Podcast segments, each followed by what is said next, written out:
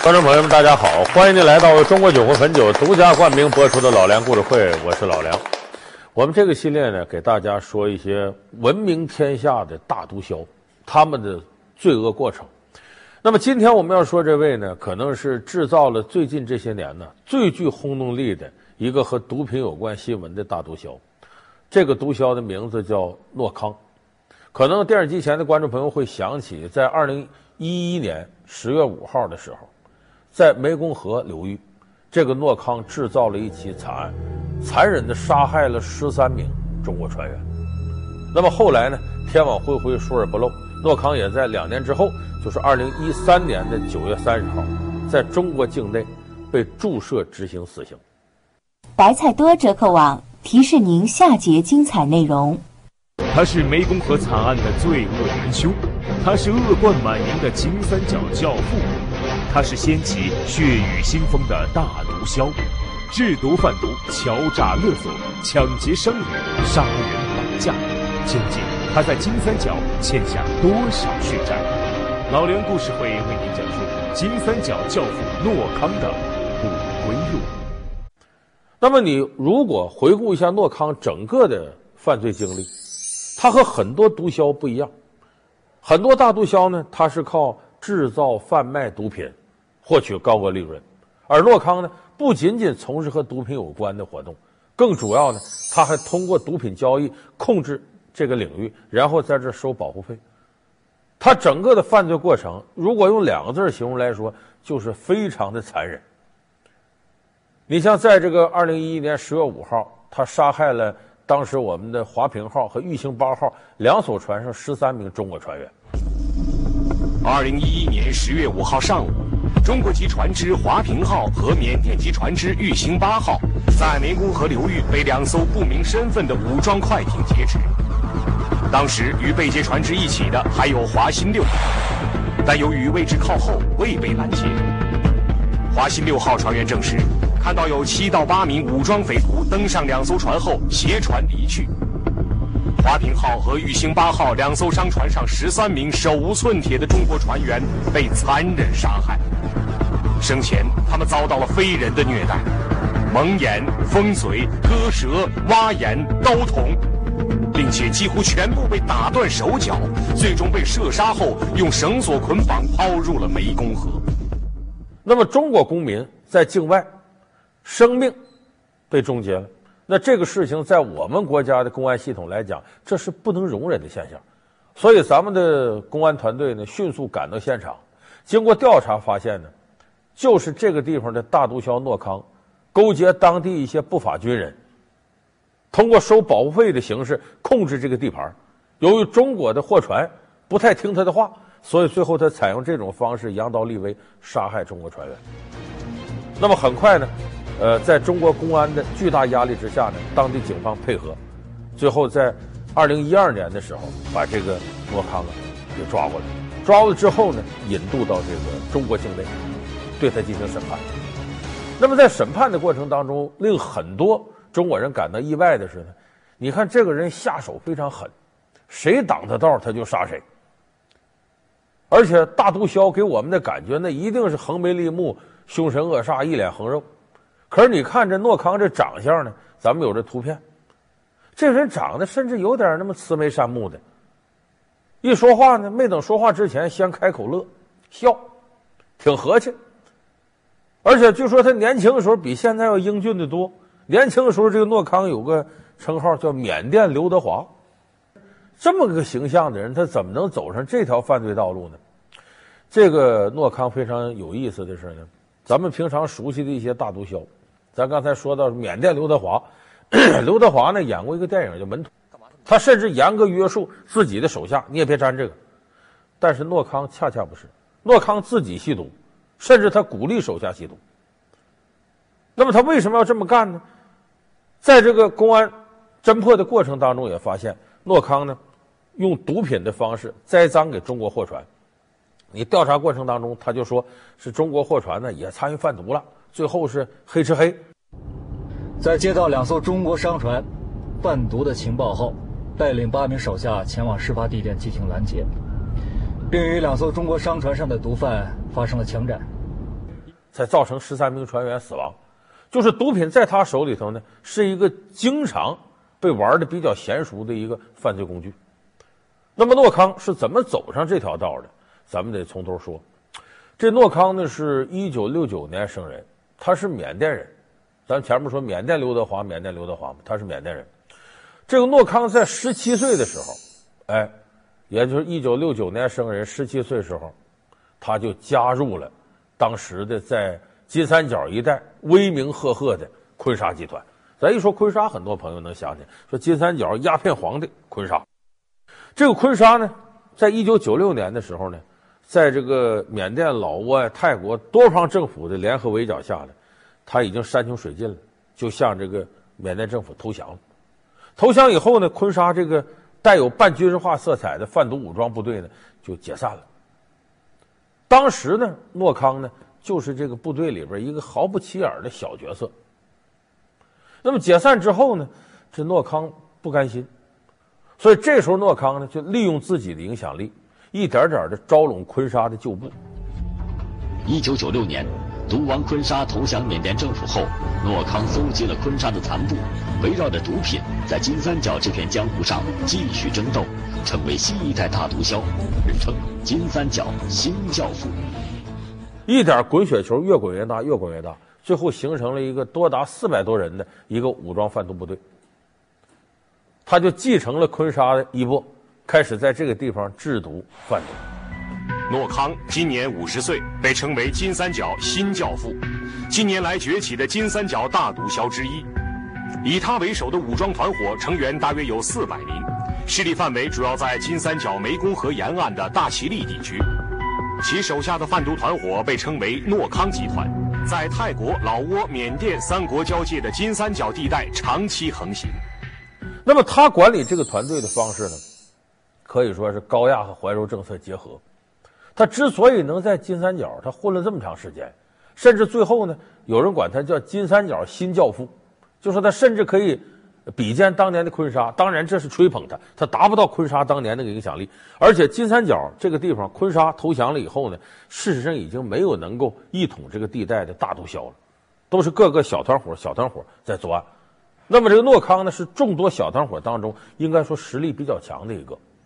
他是怎么统治自己的下级呢？他有他的办法。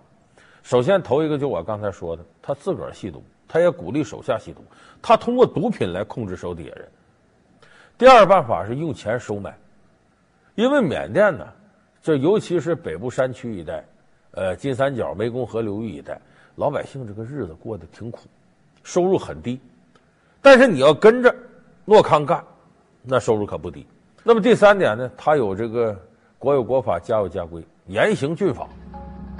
对于集团内部成员的管控，诺康的手段更加严厉残暴。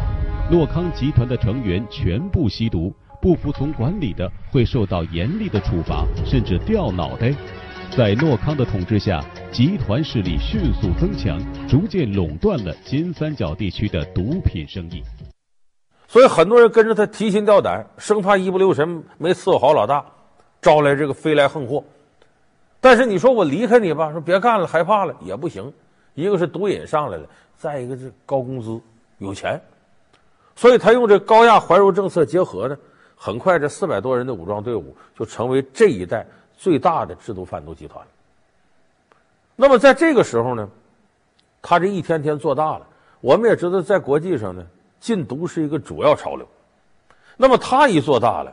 盘踞在缅甸、老挝、泰国这边境，这三国政府不干了。就你这样是，一点点脱离政府管制不行，所以三国政府联合呢，就要对这个诺康进行围剿。从一九九六年到二零零六年，诺康的老巢在缅甸大其力地区，诺康在大本营里制造冰毒。诺康在泰老缅三国交界的金三角长期横行，武装贩毒、水贼打劫、绑架撕票。尽管缅甸、老挝、泰国、中国都已经对诺康发出通缉令，可他却依旧在金三角岿然不动。二零零六年一月十号，诺康的老巢被抄，警方缴获了大量的冰毒和制毒设备，还有一百五十件武器和不少的弹药。缅甸政府军突然采取成功行动，对诺康在大其力的仓库、工厂进行大扫荡，缴获一条安非他命药丸的生产线。但是这个诺康很狡猾，他在这个政府里头有人，有内线，说白了有腐败分子跟他勾结，事先给他通风报信，他就跑了。完了，这个时候缅甸政府呢派军队、警察呀来围剿他，这把他的工厂啊、制毒点给捣毁好几个。那么过了一段时间，风平浪静之后了，诺康又回来了。虽然没伤筋没动骨，诺康就琢磨了，就说我这么干这个呀，跟国际大环境是不吻合的。世界各个国家对毒品那都是老鼠过街，人人喊打。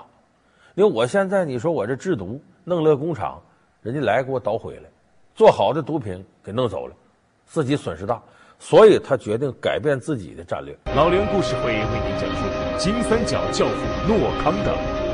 不归路。老梁故事会是由中国酒魂汾酒独家冠名播出，所以诺康一看这么干呢，仅仅靠毒品制毒贩毒单一的这种盈利模式，对他来说很困难了。这时候他想到利用自己手下的武装搞第二种盈利模式，什么盈利模式？简单来说就是黑社会收取保护费，因为湄公河流域一带呢，正是周围的中国、泰国、老挝、缅甸。这些商人运货的必由之路，走水路嘛，它的运费很低。那好，既然诺康我盘踞在这一带，我就指这地方生财。所谓靠山吃山，靠水吃水，收保护费的概念是呢，你这商船从我这过，验过拔毛，我不管你是原来你是贩毒的从我这经过，那我肯定收你。现在不管你贩毒不贩毒。二零一一年一月。诺康开始将黑手伸向湄公河上的商船，又干起了打家劫舍的江匪。他向来往的毒贩和商船收取保护费，甚至没收船上的毒品自己去卖。对于在金三角的合法商人来说，无论何时遇见诺康和他的手下，都是不祥的征兆。那说不给他钱呢？那对不起，不给他钱他就收拾你。怎么收拾呢？这个手段非常残忍。咱们刚才说到的中国这个。华平号和玉兴八号十三名船员被他杀害了。之前，诺康制造过二十八起类似的抢劫杀人事件。谈起湄公河上的江匪，许多在金三角跑过船的船长谈之色变。二零一零年下半年，湄公河船东协会秘书长方有国就曾亲眼目睹江匪劫船的惊险一幕。可能有十来米的距离，他们抬着这个他们这个阿嘎枪 AK 四十七这样冲过去。这样抬头，好像一种感觉就是直接要对着你本人要扫射，但是呢他走到面前以后，对着他的那个耳根开火的时候知道，人一下子走可能这个耳朵差不多一个多月才恢复。这伙江匪以检查毒品为名义，常常勒索保护费，拿走船员物品，甚至公然进行绑架，勒索巨额赔款，可以说是罪大恶极。那双手沾满了中国船员的鲜血，就是你只要从我这儿过，我向你要，比方说你。盈利额的百分之三十，你不不给吗？不给呢，化妆品就得劫你，不光劫你，我还把你船上弄死你。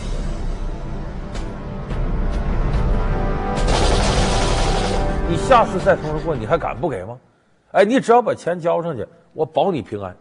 有人说那还有别的劫道呢？诺康狠就狠在这儿，他不光劫商船，还打压同行。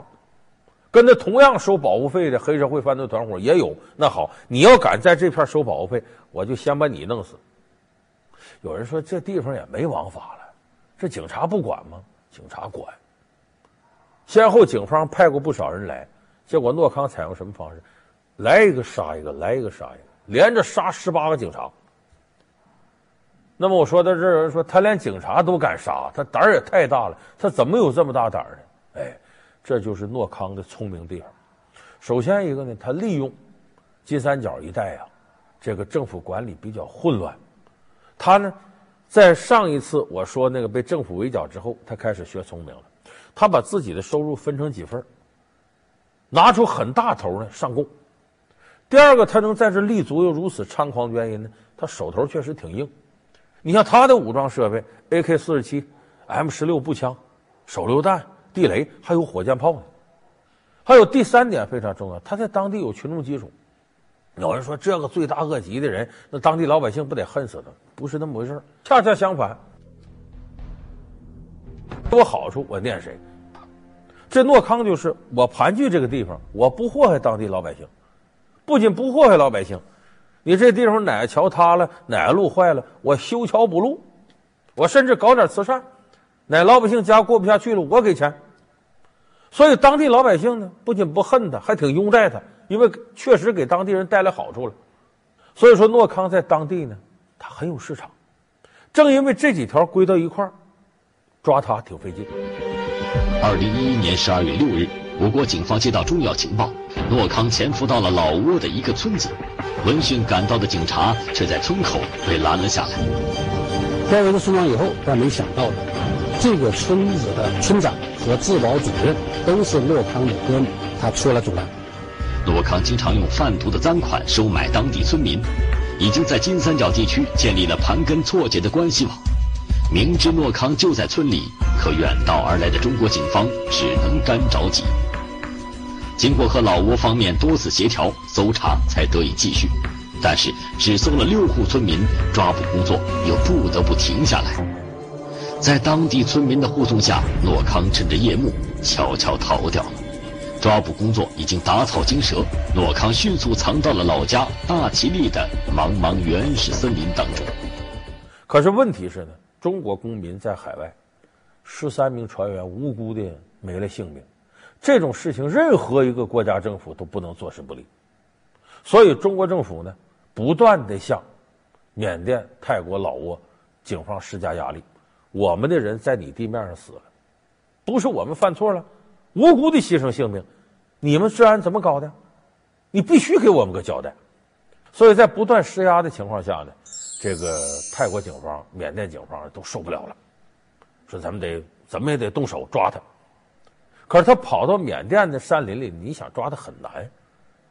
这个时候呢，中国警方呢和老挝警方配合的很好，比和缅甸、泰国都配合好。所以当时呢，中国说：“你缅甸不抓可以。”你能不能制造个声势，大张旗鼓的通缉诺康？我要抓你，我不用你抓，你只需要把他从缅甸这边撵到老挝这边，这就行了。所以缅甸警方这个时候那肯定得配合，就制造了一种严打的态势。所以这诺康一看呢，待不下去了，在一二年四月二十五号驾一叶小舟，顺着小河就来到老挝境内。二零一二年四月二十五日晚，专案组得知，诺康很可能从缅甸一侧渡过湄公河，前往老挝的一个部落。一场抓捕大网迅速在湄公河沿岸老挝境内张开了。此时已经是晚上七点左右，又到了老挝规定的禁航时间，湄公河上已经没有船只航行了。在夜色的掩护下，一条小船顺着河流向老挝国飘来。诺康和他的两个手下此时就在这条小船上。小船刚刚靠岸，惊魂未定的诺康就带着手下向附近的密林跑去。可就在这时，老挝军警从四面八方突然围了上来，诺康等人束手就擒。一零五湄公河惨案主犯诺康落网。先看脚镣。一来到老挝境内，那该落地网等着。老挝警方配合的很好。快就把他抓住，抓住之后呢，是个麻烦，为什么呢？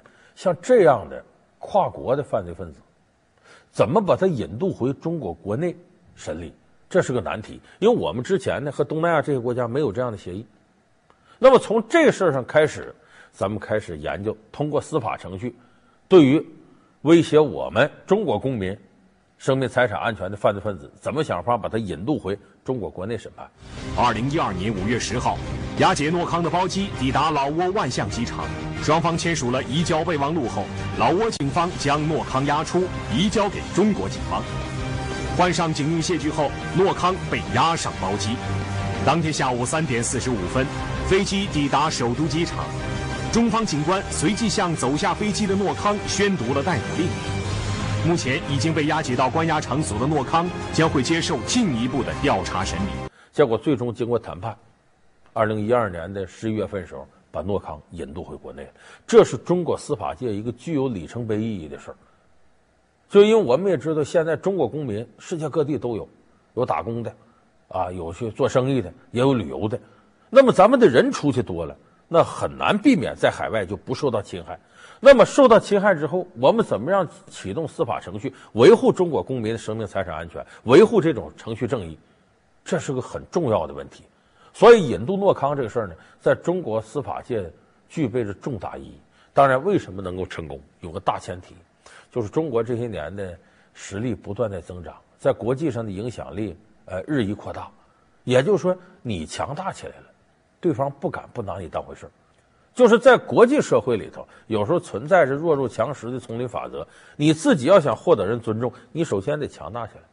所以，正是我们国家越来越强大了，其他国家不敢不拿你当回事。你提出来的要求，他就会充分的尊重。所以说，诺康呢，呃，最终被绳之以法。这个大毒枭天网恢恢，疏而不漏，被法办了，枪毙。最终是采用注射死刑的方式，呃，结束了他罪恶的生命。这个一方面体现了我们司法。